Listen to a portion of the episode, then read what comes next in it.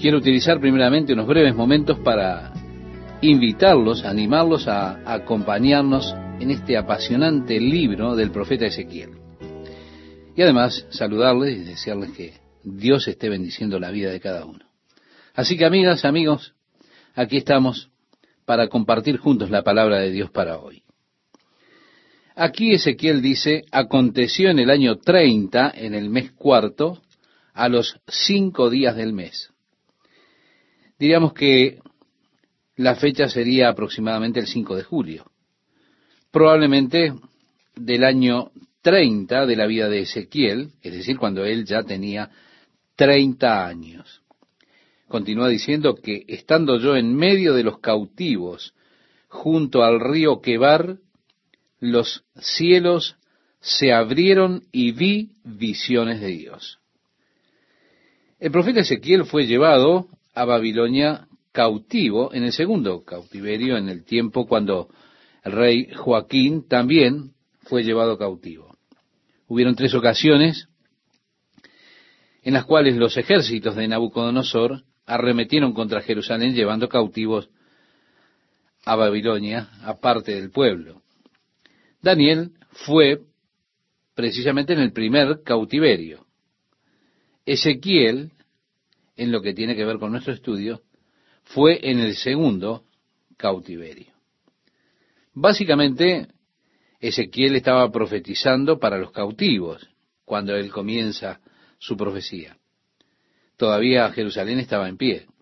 Ahora, habían falsos profetas allí en Babilonia que le decían a las personas, miren, no se establezcan aquí, no vayan a hacerse una casa, porque Dios pronto ha de derrotar a Babilonia y nosotros habremos de regresar. Así que cálmense, porque vamos a estar por aquí poco tiempo. El Señor ha de librar a su pueblo y nosotros hemos de regresar de Babilonia muy pronto. Así que no se establezcan. El profeta Jeremías ya les había escrito a ellos diciéndoles, no escuchen los profetas o los que se llaman profetas, quienes les dicen que no se establezcan, sino establezcanse, porque estarán allí por setenta años. Muchos de ustedes han de morir en Babilonia. Así que deben acostumbrarse al hecho de que tienen que establecerse. Hagan esa situación lo mejor posible. Así que tenemos allí dos escuelas de profetas, los verdaderos y los falsos profetas. Ezequiel era un verdadero profeta de Dios que les declaraba lo mismo que el profeta Jeremías había estado diciendo. Valga decir entonces que Jerusalén no sería restaurada inmediatamente, sino que Jerusalén habría de ser completamente destruida por Babilonia. Las personas serían asesinadas y él le está diciendo esto al pueblo cuando está en Babilonia. Ahora Jeremías describía desde Jerusalén. Ezequiel está en medio de ellos, allí en cautiverio, en Babilonia. Y en esa condición, Él les dice, escuchen la palabra del Señor, establezcanse aquí porque pasará un largo tiempo de cautiverio. Vemos entonces que al comienzo de las profecías de Ezequiel, Él empieza su profecía antes de que la ciudad de Jerusalén fuese destruida en el año 596 antes de Cristo. En el comienzo de sus profecías, él predice la destrucción de Jerusalén. Cuando avanzamos en la profecía de Ezequiel, cuando pasa el tiempo y se cumple la profecía y Jerusalén es destruida, entonces se produce un cambio. Ahora él está alentando a las personas al hecho de que Dios en su tiempo restaurará nuevamente la gloria de Israel. Él vio la gloria de Dios que se apartó de Jerusalén por la puerta de Oriente. Pero cuando continúan las profecías y el pueblo está desanimado, cuando ellos escuchan las noticias acerca de que Jerusalén fue devastada, destruida, Es allí que Ezequiel comienza a alentarlos, diciéndoles, Dios obrará nuevamente en medio de su pueblo. La gloria de Dios regresará, la gloria de Dios ha de llenar el templo y la gloria posterior será mayor que la primera. Israel aún no ha llegado a su apogeo, en un sentido, podemos decirlo así, aún no han visto lo más glorioso. Dios aún ha de restaurar su gloria sobre Jerusalén y sobre Israel. Habrán tiempos duros, en periodos intermitentes, pero aún así, la obra de Dios ha de consumarse sobre su pueblo. Por eso las profecías de Ezequiel van aún más allá de los días presentes, es decir, de aquellos días. Ezequiel vio la restauración de la tierra. Él vio a la nación renacer.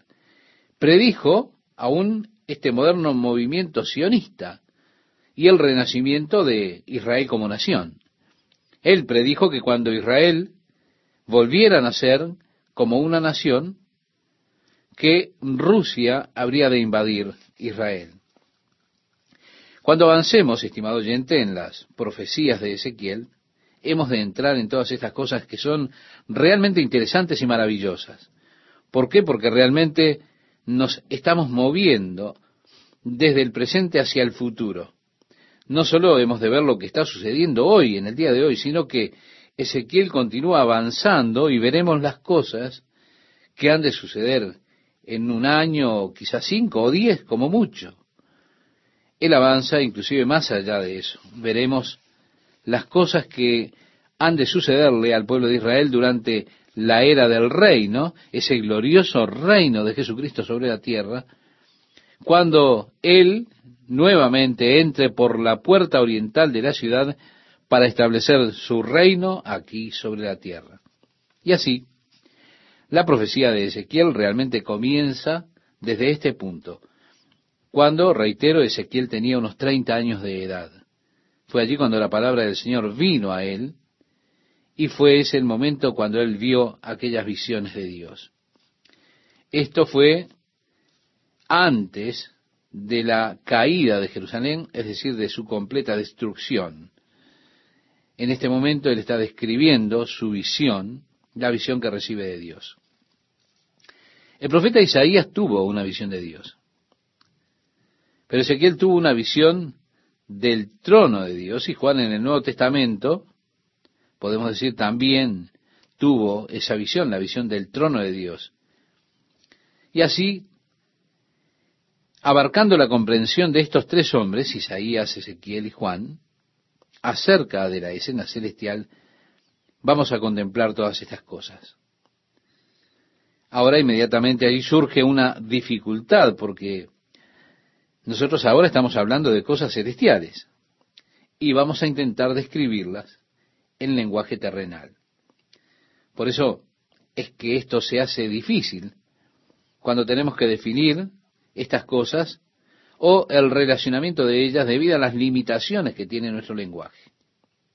Debemos intentar visualizar estas cosas, es decir, las cosas de las que Ezequiel está hablando. Recuerda, estimado oyente, cuando Jesús hablaba con Nicodemo, le habló acerca del hecho de que el hombre debe nacer de nuevo. Estaba intentando Jesús explicarle a Nicodemo estos conceptos que no eran familiares para Nicodemo. Nicodemo preguntaba, ¿cómo puede un hombre nacer de nuevo siendo ya viejo? Usted no puede regresar al vientre de su madre para volver a nacer. ¿Cómo se puede hacer eso? Jesús dijo, mira, si yo te he hablado de las cosas terrenales y tú no puedes entenderlas, ¿cómo comprenderás si intento hablarte acerca de las cosas celestiales? La Biblia dice, nadie comprende las cosas de Dios, sino que el Espíritu se las revela a él. Así que, cuando entramos en estas áreas, estamos hablando de cosas que tienen que ver con Dios. Definitivamente, entonces, necesitaremos la ayuda del Espíritu Santo en nuestro entendimiento y comprensión de las cosas, para que nosotros así podamos tener un vistazo o una visión de ellas. Yo estoy convencido de que lo que ellos vieron, nosotros lo hemos de ver cuando entremos en la escena celestial. Así que será bueno que usted, estimado oyente, amigo amiga, se familiarice lo mejor posible, lo más posible con estas cosas. Bien, este era el quinto año en que Joaquín había sido llevado cautivo a Babilonia. Sedequías era el actual rey en Judá, en Jerusalén. Joaquín solo había reinado tres meses cuando Nabucodonosor fue y lo llevó cautivo junto con su madre y su familia y otros de allí de Judá. Nos dice el versículo 3 del capítulo 1, aquí en el libro de Ezequiel, vino palabra de Jehová al sacerdote Ezequiel, hijo de Buzi, en la tierra de los caldeos, junto al río Quebar. Vino allí sobre él la mano de Jehová. Note que Ezequiel utiliza esta expresión siete veces la mano de Jehová estaba sobre mí. Y dice, y mire, y he aquí venía del norte un viento tempestuoso. Al referirnos al norte aquí, tenemos que pensar realmente que habla del lugar de la morada de Dios.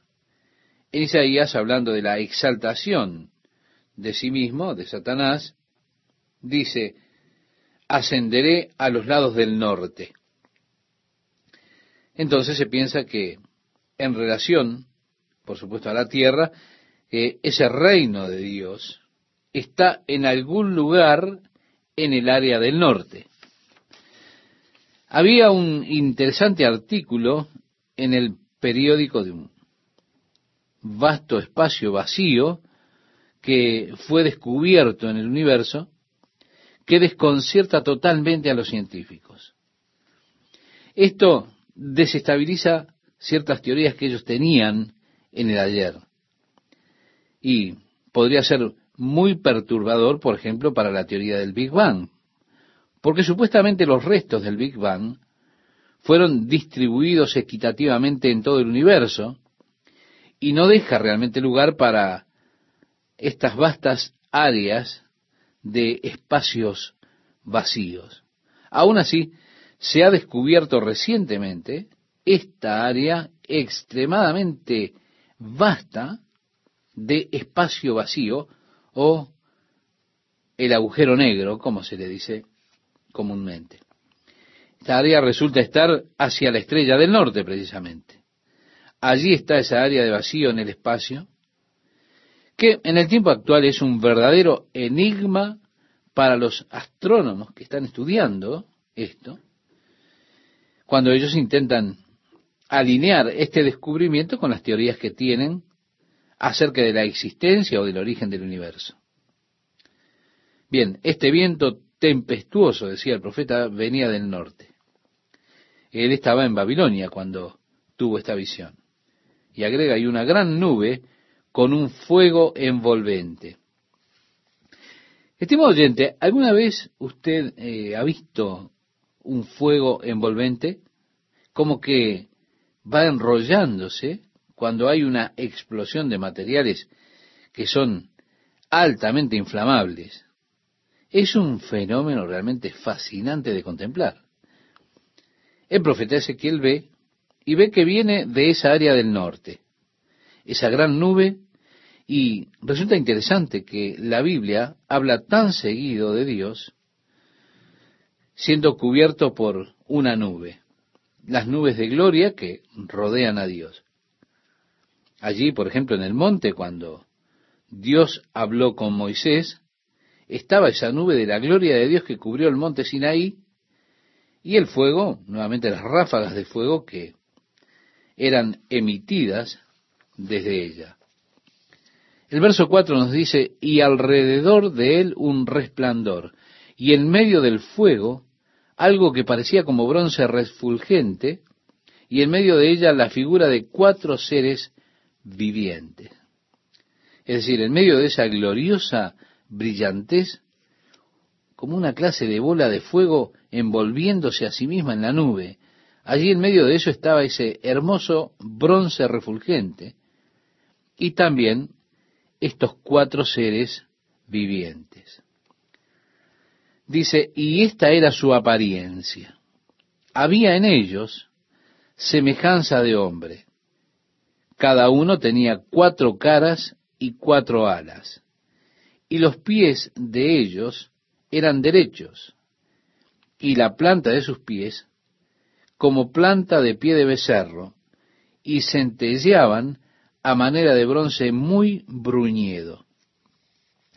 Nuevamente, el profeta está utilizando lo que tiene el lenguaje humano tratando de describir estas criaturas que él nunca las había visto antes. Así que nosotros tenemos que utilizar de alguna manera nuestra imaginación para visualizar estos cuatro seres, luciendo como un hombre, cada uno teniendo cuatro caras, cada uno de ellos teniendo cuatro alas, sus pies como pies de becerros, que lucían brillantes como el bronce. Dice además, debajo de sus alas, a sus cuatro lados tenían manos de hombre, y sus caras y sus alas por los cuatro lados. Con las alas se juntaban el uno al otro. No se volvían cuando andaban, sino que cada uno caminaba derecho hacia adelante. Así que el movimiento era como en una sola dirección, en lugar de girar, era como un movimiento derecho que tenían estas criaturas. A continuar con la descripción de estos cuatro seres vivientes, nos damos cuenta que tienen un paralelo con lo que tenemos como las cuatro criaturas vivientes que Juan vio cuando leemos en el capítulo 4 del libro de Apocalipsis. Él también tuvo una visión del trono de Dios. Y él vio a estas cuatro criaturas vivientes con sus cuatro caras. Juan también los describe precisamente en el libro de Apocalipsis. Ezequiel las describe nuevamente en el capítulo 10, cuando él los ve, nuevamente, cuando lleguemos al capítulo 10 habremos de hablar de ello. Allí él identifica para nosotros lo que son estas cuatro criaturas vivientes. Luego descubrimos que hay querubines, es decir, seres creados por Dios, seres inteligentes que rodean a Dios. En el libro de Apocalipsis se nos dice que ellos no cesan de decir día y noche, Santo, Santo, Santo, Señor Dios Todopoderoso, el que es y que era y que será. Esto se relaciona luego con las direcciones de Dios a Moisés en la construcción del tabernáculo, del cual el libro de Hebreos nos dice que es un modelo que le fue mostrado del cielo. En el tabernáculo, en el lugar santísimo, tenemos un modelo del trono de Dios allá en el cielo, y se le dijo a Moisés que colocara estos querubines de oro sobre el trono de misericordia sus alas tocándose entre ellas, y los bordes de sus alas tocando el borde de ese pequeño cubo que tenía cuatro metros y medio cuadrados, es decir, una habitación dorada. Este nuevamente es el modelo que le fue mostrado a Moisés de las cosas celestiales. Así que están esos querubines, esas criaturas vivientes, sin duda, criaturas sumamente inteligentes y poderosas, a pesar de que luzcan tal vez como una clase de fenómeno, en cuanto a la combinación de esas cuatro caras y pies como de becerro, pero aún así son criaturas que están allí alrededor del trono de Dios. ¿Qué tal, amigas, amigos? ¿Cómo están? El versículo 3 del capítulo 1 de Ezequiel dice, vino palabra de Jehová al sacerdote Ezequiel, hijo de Buzi, en la tierra de los caldeos, junto al río Quebar. Vino allí sobre él la mano de Jehová. Reiteramos algo que decíamos en el programa anterior, que esta expresión, la mano de Jehová estaba sobre mí, es utilizada siete veces.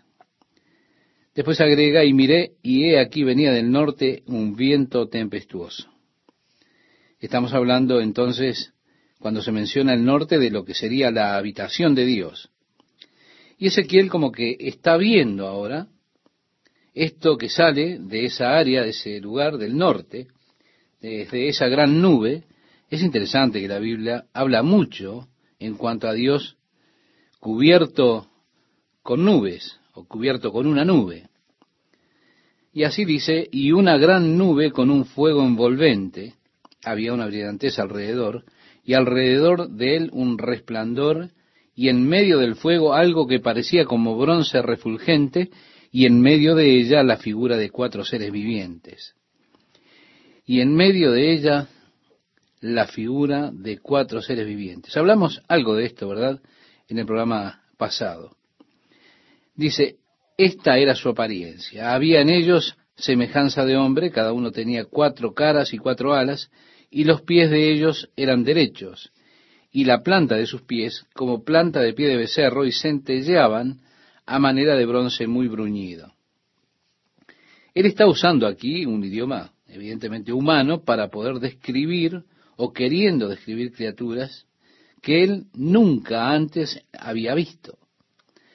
Dice además, debajo de sus alas, a sus cuatro lados, tenían manos de hombre y sus caras y sus alas por los cuatro lados. Con las alas se juntaban el uno al otro. No se volvían cuando andaban, sino que cada uno caminaba derecho hacia adelante. Es decir, tenían un movimiento que iba en línea recta, no en círculos. Una especie de movimiento de línea recta era el que tenían estas criaturas. Al proseguir con las descripciones de estos cuatro seres vivientes, nos damos cuenta, estimado oyente, que estas son paralelas o similares a las cuatro criaturas vivientes que vio Juan en el libro de Apocalipsis capítulo 4. También nos dice allí que tuvo una visión del trono de Dios y vio estas cuatro criaturas con sus cuatro rostros. Las describe en el libro de Apocalipsis y Ezequiel aquí en el capítulo que estamos viendo y también en el capítulo 10 habla de ellas. Dice cuando él las ve.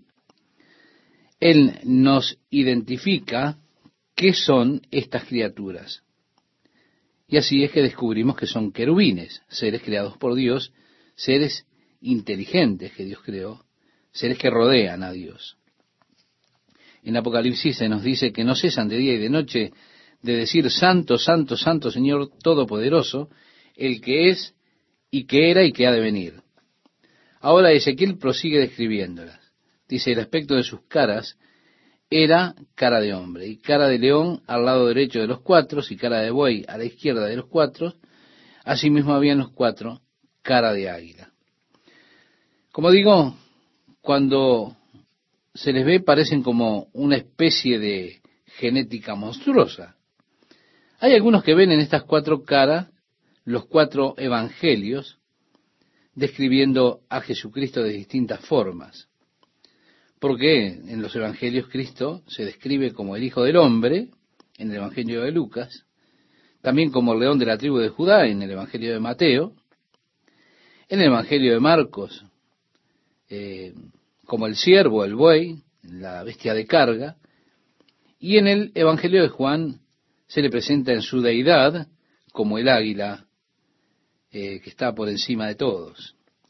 Y así eran sus caras, dice, y tenían sus alas extendidas por encima cada uno dos, las cuales se juntaban, y las otras dos cubrían sus cuerpos, y cada uno caminaba derecho hacia adelante, hacia donde el Espíritu les movía que anduviesen, andaban, y cuando andaban, no se volvían. Ahora, porque ellos tenían rostros en todas las direcciones, ¿se da cuenta? Podían moverse derecho, así de esta forma. No tenían que volver la cabeza para ir a un lugar, de un lugar a otro, no. Se puede mover con movimientos rectos en cada dirección. Agrega, cuanto a la semejanza de los seres vivientes, su aspecto era como de carbones de fuego encendidos.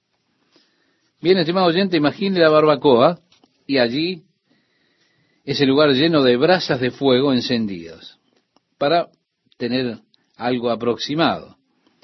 Agrega como visión de hachones encendidos que andaba entre los seres vivientes, y el fuego resplandecía, y del fuego salían relámpagos, y los seres vivientes corrían y volvían a semejanza de relámpagos.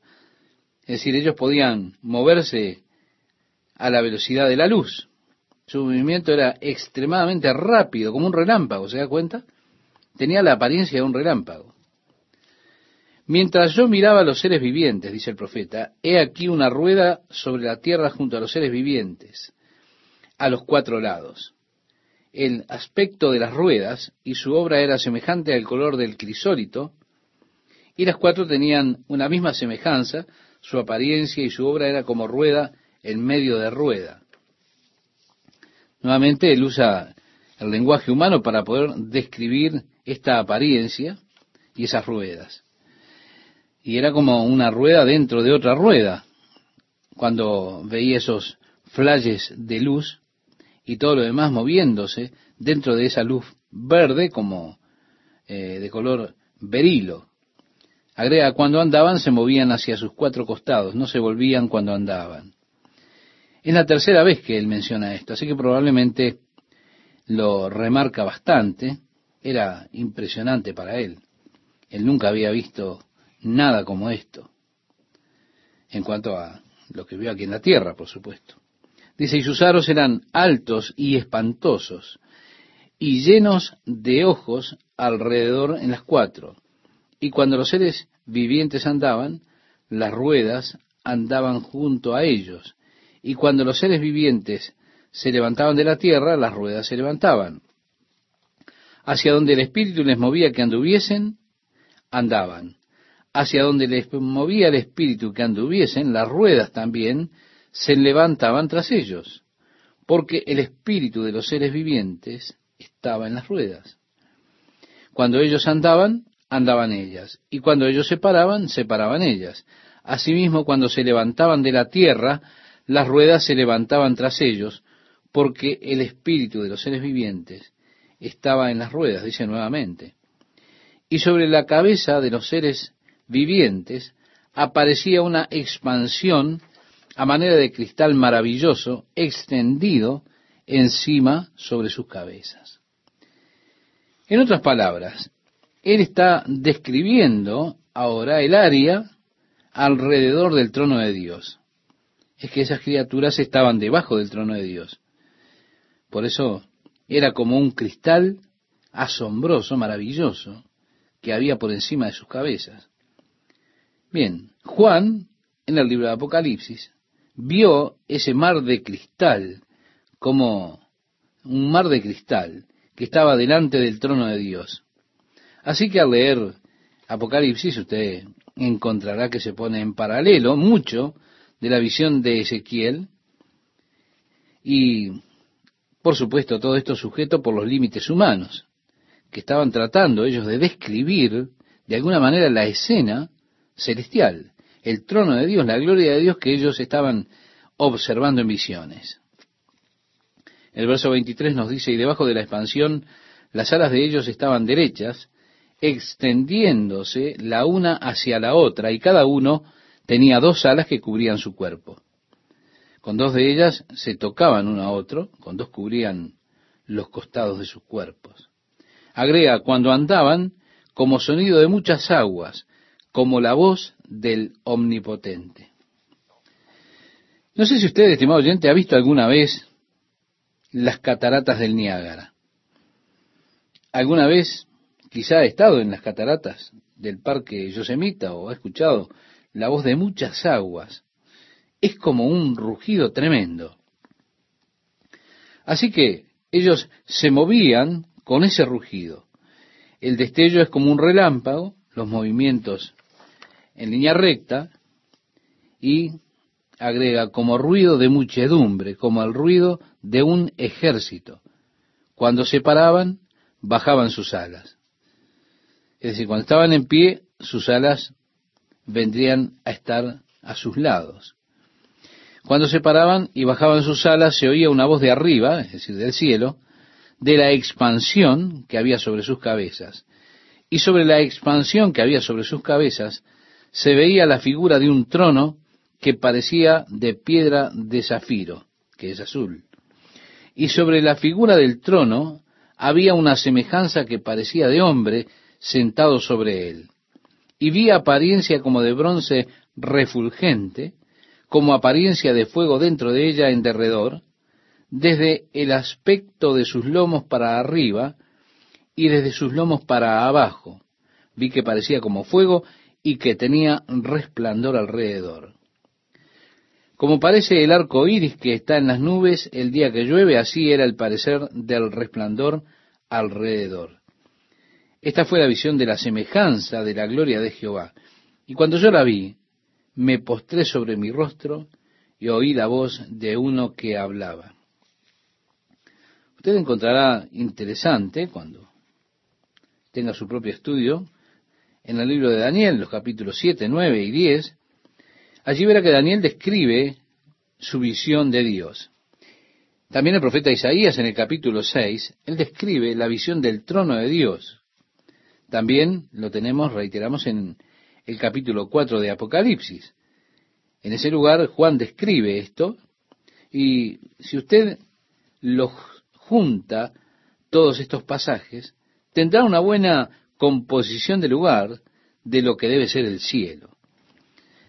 Juan describe este arco en Apocalipsis, en el capítulo 4, un arco esmeralda, una especie de color verde que está alrededor del trono de Dios.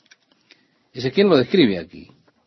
Ahora Juan tuvo la misma reacción cayendo sobre su rostro. Daniel quedó en total debilidad como resultado de la visión que tuvo fue debilitado precisamente por esa visión. Ezequiel, lo vemos aquí, que cae sobre su rostro y escuchó la voz de uno que hablaba. Bien, los que ven platillos voladores declaran que Ezequiel de hecho debe haber divisado algún plato volador. Hay seres extraterrestres. Siento que un hombre visitó la Tierra y ha estado visitando la Tierra durante el periodo de hombre. Ahora, que ellos cuenten muchos de los que de otra forma son fenómenos incontables de la historia, algunos proyectos de construcciones de tamaño descomunal de los hombres del ayer, eso todavía es más desconcertante. Ellos, por supuesto, salen al desierto, se van a distintas áreas, a lugares apartados, para tener esos avistamientos de platillos voladores. Y hay una gama horrible de cosas que han sido escritas, discutidas, que han sido habladas acerca de este tema, los platillos voladores. Han habido muchos reportes, muchos fenómenos que algunos resultan interesantes en cuanto a este tema de los platillos voladores. Muchos de ellos pueden ser explicados quizá por gases eh, estancados o otras cosas, pero con todo hay otros que los hombres razonablemente inteligentes han expresado y descrito y es difícil de entenderlos. Lambert Dolphin, que fue un científico de la Universidad de Stanford, uno de los científicos, creo que su área era la astrofísica, él era realmente un hombre muy impresionante, muy inteligente, y se le pidió que hablase en una de esas conferencias acerca de los platillos voladores. Eso preparó un escrito acerca de los tales, en el cual él pensaba que podría desprestigiar por completo toda esa clase de mitología de los platillos voladores. Se estaba acercando a esto desde un punto de vista enteramente, totalmente científico. Mientras estaba sentado en la plataforma, y habían unas tres mil personas en esa convención, él estaba interesado que esas personas no fueran o no estuvieran chiflados. ¿Se da cuenta? Usted piensa que esas personas que ven platos voladores y demás cosas son personas raras, que están chiflados. Ahora se dio cuenta de que entre ellos habían profesores, habían científicos, jueces de paz, una buena porción de la gente inteligente de la sociedad. El líder de la convención preguntó a la gente, ¿cuántos de ustedes han visto platillos voladores? Y él se asombró de que dos tercios de las manos en el auditorio se levantaron. La gente decía que habían visto platillos voladores. Él entonces preguntó, ¿cuántos de ustedes han sido llevados dentro de uno de ellos? Un tercio de las manos se levantaron. Bueno, empezó a preocuparse un poco. Cuando él se levantó para hablar, él escuchó un ruido estridente que le distrajo y se preguntó, ¿de dónde viene ese ruido? Miró alrededor a la audiencia para ver en qué dirección estaba mirando la gente, porque él pensó que los que estaban más cerca del ruido estarían mirando en esa dirección. Él pudo localizar en dónde estaba, luego le pidió a uno de los sugieres, o a alguien que se encargara de eso, y se deshiciera de eso. Pero él dijo, de pronto que se dio cuenta que nadie estaba mirando hacia ningún lado que él era el único que había escuchado ese sonido estridente. Este hombre de ciencia de pronto tuvo la certeza y dijo para sí, todo esto es demoníaco. Estaba tan choqueado que no podía entregar su escrito en el cual él iba a desprestigiar toda esa teoría de los platillos voladores, esas ideas, esos conceptos. Realmente fue profundamente sacudido. Ahora, lo que me resulta interesante es que toda esa gente trata de citar Ezequiel para abonar su causa. Y dicen, mira, aquí lo describe, ¿eh? perfectamente lo está describiendo en su libro. Pero espere un minuto, ¿qué es lo que describe el profeta Ezequiel? Como dije en el capítulo 10, Ezequiel nuevamente hace una descripción, pero nos dice lo que es. Dice que estos son los querubines que están delante del trono de Dios.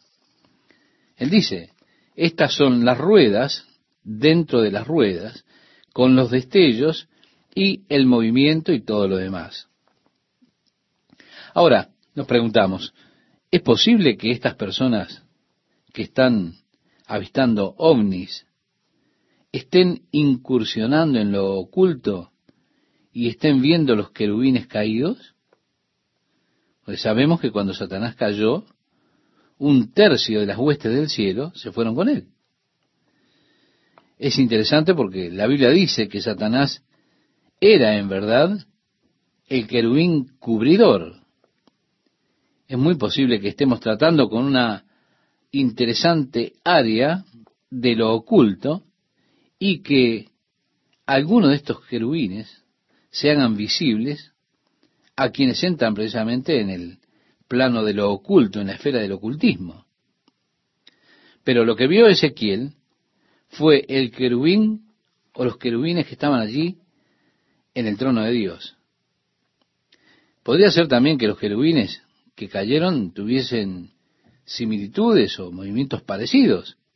Así que es posible que tengamos que no descartar ligeramente este fenómeno de los platillos voladores como un montón de tonterías sino que en verdad en estos últimos días que las fuerzas satánicas están creciendo en lo que refiere a las demostraciones de su poder, porque vivimos días que son como lo fue en los días de Noé.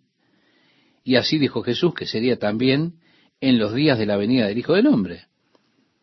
Había una gran actividad demoníaca en los días de Noé, y estamos llegando nuevamente a esa área de fuerte actividad demoníaca en la tierra. Ahora yo le ofrezco esto como sugerencia. No estoy declarando. Tengo una verdad misteriosa que les estoy revelando ahora, ¿se da cuenta? O diciendo, esta es la forma en que aconteció o este es el modo. No, no. Esto que les doy es solamente una sugerencia. Algo para que usted pueda pensar. Y de momento voy a parar por allí. Me dijo, hijo de hombre, ponte sobre tus pies. Es un gusto para mí saludarlos, amigas y amigos, y seguir compartiendo juntos este apasionante estudio del libro de Ezequiel. Vemos aquí que este es un título que usa Ezequiel bastante seguido. Es el título que Jesús utiliza en el Nuevo Testamento acerca de él mismo. Y aquí como un título que utilizaba Ezequiel Muchas veces el Señor se refiere a Ezequiel como hijo del hombre. Y aquí dice, me dijo, hijo de hombre, ponte sobre tus pies. Quiero recordarle que él había caído sobre su rostro cuando vio, tuvo esa visión del trono de Dios, el resplandor, las luces y lo demás. Él cayó sobre su rostro y él escuchó una voz de alguien que hablaba. Esa voz le dijo, ponte sobre tus pies y hablaré contigo. Y luego que me habló, continúa diciendo el profeta, entró el Espíritu en mí y me afirmó sobre mis pies y oí al que me hablaba. Así que tenemos que él primero vio, pero ahora él está escuchando esta palabra del Señor. Y me dijo, Hijo de hombre, yo te envío a los hijos de Israel, a gentes rebeldes, que se rebelaron contra mí. Ellos y sus padres se han rebelado contra mí hasta este mismo día. Yo pues te envío a hijos de duro rostro y de empedernido corazón, y les dirás, así ha dicho Jehová el Señor. Podemos decir que Él es comisionado por Dios para ir no solamente a la casa de Judá, sino a todos los hijos de Israel. Decía el profeta, ¿acaso ellos escuchen? Pero si no escucharen, porque son una casa rebelde, siempre conocerán que hubo profeta entre ellos. Sí, le está diciendo a Ezequiel, yo te enviaré a hablar en mi nombre, ya sea que ellos escuchen o no, no importa. Ellos son un pueblo rebelde. Cuando termines, ellos han de saber que allí hubo un profeta que estuvo en medio de ellos. Continuando la lectura, leemos, y tú, hijo de hombre, no les temas, ni tengas miedo de sus palabras, aunque te hallas entre zarzas y espinos, y moras con escorpiones. No tengas miedo de sus palabras, ni temas delante de ellos porque son casa rebelde. Les está diciendo, hey, ellos no están prontos para recibirte. Son rebeldes, son insolentes. Tal vez tomen espinas y las pongan sobre ti. Un método por el cual ellos castigaban a las personas. ¿Sí? Utilizaban las espinas, las tomaban y las apretaban contra el cuerpo de aquella persona que querían agredir. Tenían arbustos de espinas realmente muy grandes allí. Dios le dice, no te preocupes por eso. Les hablarás pues mis palabras, escuchen o dejen de escuchar, porque son muy rebeldes. Mas tú, hijo de hombre, oye lo que yo te hablo, no seas rebelde como la casa rebelde. Abre tu boca y come lo que yo te doy. Y miré, y he aquí una mano extendida hacia mí, y en ella había un rollo de libro. Y lo extendió delante de mí, y estaba escrito por delante y por detrás, y había escritas en él endechas y lamentaciones y ayes. Así que el Señor fue que dijo, ahora debes comer lo que pongo delante de ti. El Señor puso delante de él ese rollo, él lo abrió, todo lo que tenían eran ayes, lamentaciones, endechas, que estaban escritas en ese libro. Comerse eso, por supuesto, es algo simbólico, como en el libro de Juan, a Juan le fue dado el rollo y él se lo comió y cuando estaba en su boca era dulce como la miel, pero en su estómago era amargo. Aquí se le dice al profeta que coma las palabras. Ahora usted lee muchas veces o escucha de personas que dicen, se devoró el libro. Y nosotros decimos muchas veces esto, realmente se devoró el libro. No quiere decir que él lo asó a la parrilla y le puso ketchup y con un cuchillo y tenedor se comió el libro, no, sino que él lo absorbió totalmente lo que decía ese libro, como la comida que comemos en nuestra mesa, así la comida de este libro se vuelve parte de su ser. Las palabras, las ideas, los pensamientos pueden volverse parte de uno, parte de nuestro ser cuando los leemos cuando absorbemos esas palabras. Sí, ellos afectan nuestra vida. Así que se le dice a él que digiera eso. En un sentido, le está diciendo que se lo coma, que devore las palabras que están en ese libro. Y estimado oyente, nosotros deberíamos tener un banquete de la palabra de Dios para que se pueda volver parte de nuestra vida. Debemos tener gran apetito, hambre por la palabra de Dios. Mientras participamos o comemos la palabra de Dios, ocurrirá como ocurrió con Ezequiel. Fue dulce, fue buena en la palabra de Dios. En el versículo 1 del capítulo 3 leemos, me dijo, Hijo de hombre, come lo que hayas, come este rollo y ve y habla a la casa de Israel. En otras palabras, devóralo y luego ve a entregarlo. ¿Se da cuenta? De esto se trata el ministerio realmente. Usted devora la palabra de Dios y entonces usted está preparado para entregárselo a las personas. Y lo ha de entregar ahora como una parte suya, porque usted ha leído, absorbió la palabra, hasta que se vuelve parte de su misma vida. Y usted entonces en esa condición lo puede entregar a los otros. Y abrí mi boca y me hizo comer aquel rollo, y me dijo, Hijo de hombre, alimenta tu vientre y llena tus entrañas de este rollo que yo te doy. Y lo comí, y fue en mi boca dulce como miel. Luego me dijo, Hijo de hombre, ve, y entra a la casa de Israel, y habla a ellos con mis palabras, porque no eres enviado a pueblo de habla profunda, ni de lengua difícil. Bien, note que Ezequiel es enviado a la casa de Israel. Él no es enviado a un grupo de extraños, de extranjeros, personas que tenían un lenguaje con el que tuviera dificultades. No, no, él fue enviado a Israel. Entonces, podían entenderlo.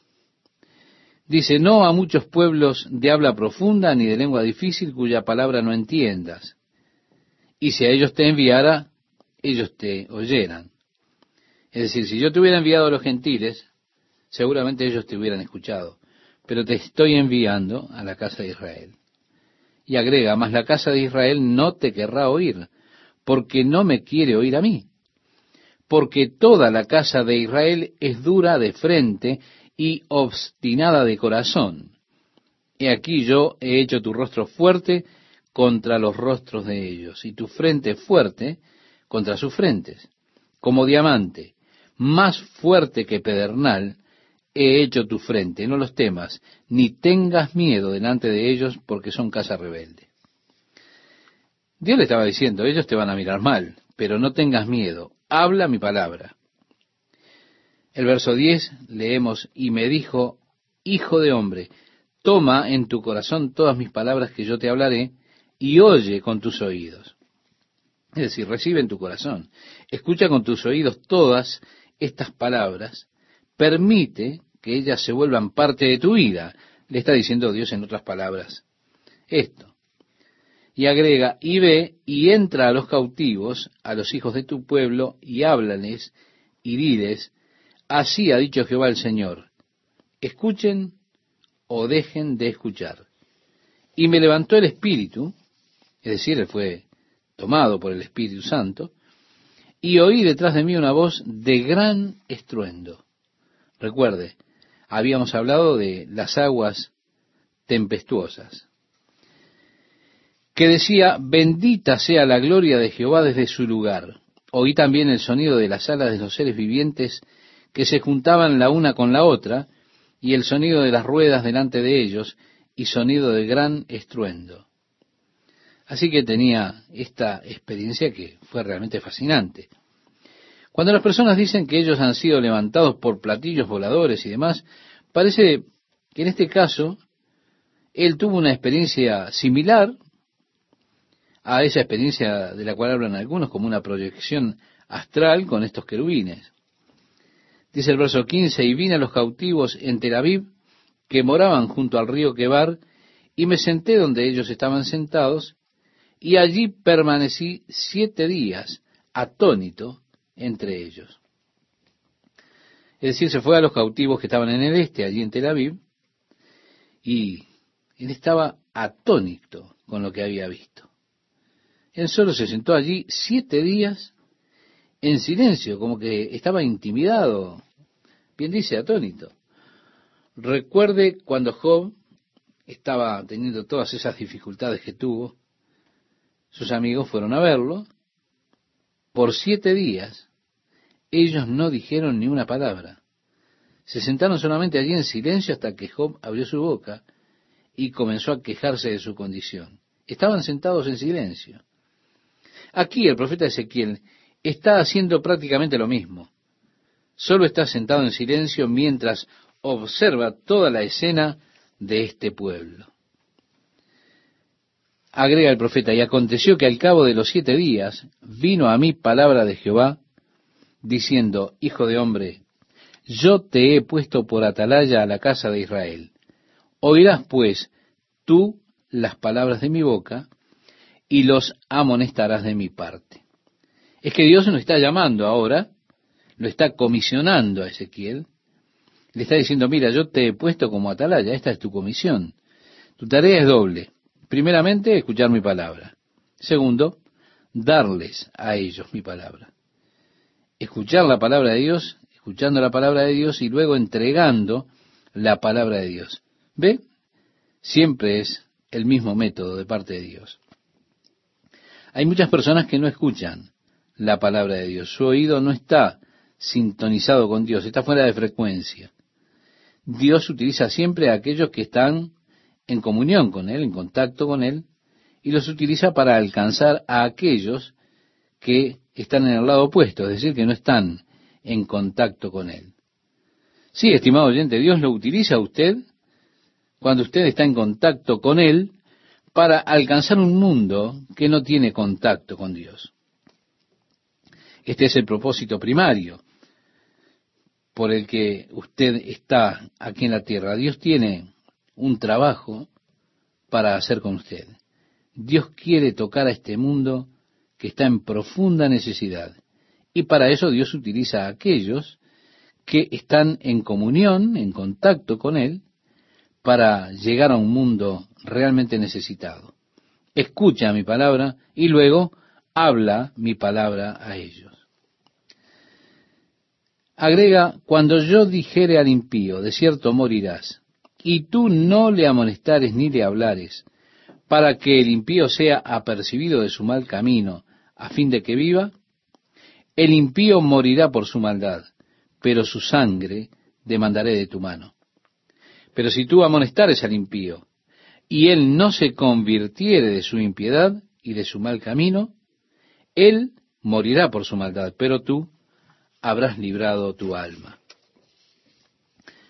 Es decir, Dios le está diciendo a Ezequiel, te he puesto como atalaya y tú eres responsable de escuchar mi palabra y hablarla. Si yo le digo al impío, tú morirás, bueno, si tú le adviertes, ellos escuchan y dicen, grandioso, ellos vivirán. Si ellos no te escuchan, al menos tú habrás librado tu alma. Ahora, si tú no les adviertes y ellos mueren, tú serás responsable. La sangre de ellos estará en tus manos. Podemos preguntarnos, ¿qué significa esto de tener la sangre en mis manos? ¿Qué significa fallar en mi servicio a Dios?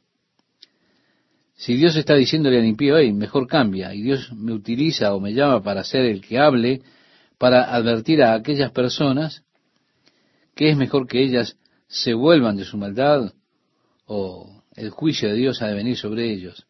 Si yo fallo en hacer eso, y llega el juicio de Dios, y ellos son destruidos, ¿qué significa que su sangre la va a demandar de mi mano? Está significando que Dios me hace responsable a mí, que la recompensa que yo habría de tener por un servicio fiel no me va a ser entregada. Note usted que Él no tiene que convencer al impío que se arrepienta. A Él no se le dice que vaya a argumentar con ellos. No, no. Solamente se le dice que les declare la advertencia de Dios. Eso es todo. Nosotros tantas veces en nuestra experiencia cristiana cometemos el error de pensar que nosotros de alguna forma tenemos que convertir a las personas para Jesucristo. Pero estimado oyente, usted no puede convertir a nadie a Jesucristo. Porque Dios no lo ha llamado a usted para que convierta a personas a Jesucristo. No. Dios lo llama a usted para advertir a las personas. Allí está el llamado de Dios. como dice el profeta, yo te he llamado para advertirles. Y usted debe obedecer esto, debe ser responsable de esta manera. El verso 20 nos dice, si el justo se apartare de su justicia e hiciere maldad y pusiere yo tropiezo delante de él, él morirá. En otras palabras, aquí vemos un hombre que se aparta de Dios yendo por el camino equivocado y Dios le pone tropiezo, un tropiezo que lo llevará al infierno. Dice, porque tú no le amonestaste, en su pecado morirá, y sus justicias que había hecho no vendrán en memoria, pero su sangre demandaré de tu mano. Podríamos preguntarnos, ¿no? ¿Qué tiene que ver esto con la seguridad eterna? Y realmente nada. Recuerde que estamos en el Antiguo Testamento. Esa justicia que existía en el Antiguo Testamento era producto de la obediencia a la ley, lo cual era imposible para todo ser humano. En tanto, la justicia que tenemos en el Nuevo Testamento es la justicia que es imputada a nosotros por medio de nuestra fe en Jesús. Así que usted está tratando ahora con una justicia diferente. En segundo lugar, hay una asociación, porque hay muchos que han hecho una profesión y hay muchos hoy que profesan ser cristianos, pero sus vidas son vividas según los deseos carnales. A mí no me interesa qué clase de declaración haga usted. No, no, no. Juan ya nos advierte que hay personas que hacían profesiones falsas. Y dice, el que dice que está en luz y anda en tinieblas es mentiroso, no conoce la verdad. El que dice que no tiene pecado se engaña a sí mismo. La verdad de Dios no está en él. Si un hombre dice, y sí, el hombre dice muchas cosas, pero debe haber una correspondencia entre lo que dice y lo que hace, entre lo que habla y su vida. Si yo digo que camino en la luz, pero sigo viviendo en los deseos de la carne, caminando en las tinieblas, me estoy engañando a mí mismo. Y la verdad no está en mí. Y hay muchas personas el día de hoy que se engañan a ellas mismas porque por el hecho de hacer declaración de fe con su boca, piensan que ya está, está todo listo, pero después no hay fruto en su vida que indique que realmente hubo un cambio. Ellos aún están caminando y viviendo en los deseos de la carne. Aún así la palabra de Dios claramente nos advierte acerca de aquellas obras de la carne. Como decía el apóstol Pablo, escribiéndole a los Gálatas en el capítulo 5, versículos 19 al 21. Y manifiestas son las obras de la carne que son adulterio, fornicación, inmundicia, lascivia, idolatría, hechicerías, enemistades, pleitos, celos, iras, contiendas, disensiones, herejías, envidias, homicidias, borracheras, orgías y cosas semejantes a estas, acerca de las cuales os amonesto, como ya os lo he dicho antes, que los que practican tales cosas no heredarán el reino de Dios. Por eso a mí no me interesa qué clase de declaración haya hecho usted. Si usted está caminando en los deseos de la carne, viviendo en la práctica del pecado que es opuesto a Dios, no me interesa cuántas cosas justas haya hecho usted. Su vida misma está negando a Jesucristo, está negando la fe en Jesucristo, fe a través de la cual Dios nos atribuye justicia a nosotros. Pero su misma vida, si usted anda en los deseos de la carne, está negándolo a Dios y por eso usted ha de perecer en sus pecados. Dios está comisionando a Ezequiel que advierta a las personas de la verdad de Dios. Esto es lo que debes hacer, Ezequiel. Una vez que lo hagas, habrás librado tu alma. Y yo, estimado oyente, le estoy advirtiendo a usted como siervo de Dios, de acuerdo a la palabra de Dios, de acuerdo a mi comprensión de la palabra de Dios. Si usted continuamente está viviendo según la carne y no camina según el Espíritu, no es guiado por el Espíritu Santo, si usted vive sin buscar las cosas del Espíritu, no hace la diferencia la declaración que haya hecho usted, porque su vida niega a Cristo. Lamentablemente muchas personas, adormecidas en un falso sentido de seguridad por falsos profetas que los alientan a vivir como ellos quieren, nos encontramos en el día de hoy. Realmente no importa la declaración que haya hecho. No, no, no importa. Así dicen estos falsos profetas. No importa cómo viva usted. No, no importa. Lo que importa solamente es que usted envíe una buena ofrenda y las cosas han de marchar a la perfección. Estimado oyente, no les crea a las personas que hablan así.